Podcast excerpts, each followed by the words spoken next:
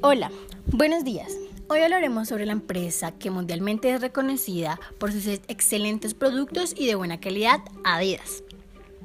Pero en este caso me obligo a hablar sobre sus debilidades.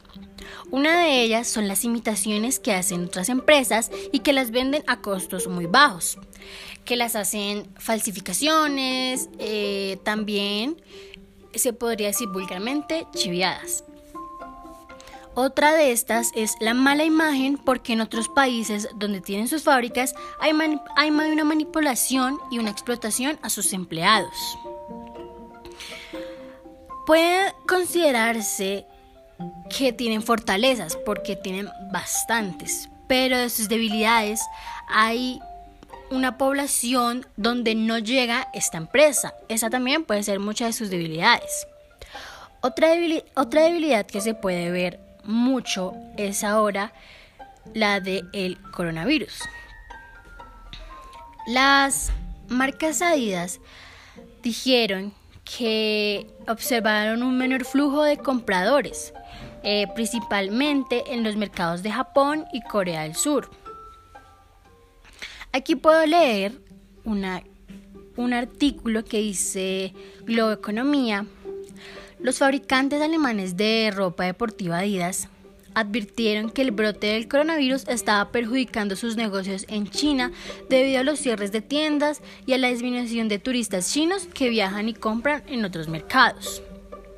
Adidas obtiene casi un tercio de sus ingresos en Asia, que ha sido un gran mercado en crecimiento para la industria de los artículos deportivos en los últimos años. La región es también el principal centro de abastecimiento, siendo China un importante productor de ambas, de ambas empresas. Aquí podemos ver que la economía de ellos ha bajado bastante y eso que mundialmente muchas personas compraban. Pero pues obviamente por lo del coronavirus, ya no.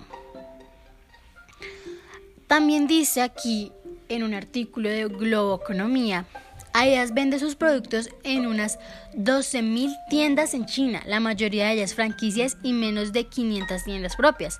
Casi una quinta parte de sus zapatos y ropas se producen en el país y por una portavoz de Adidas. Dijo la empresa que estaba trabajando para mitigar el impacto de abastecimiento sin dar más detalles. O sea, esto quiere decir que Adidas está sufriendo porque, pues, obviamente, eh, la economía bajó muchísimo. O sea, si lo pudiera decir yo en números y lo pudiera calcular, diría que podrían quedar en quiebra, pero no estoy segura del todo.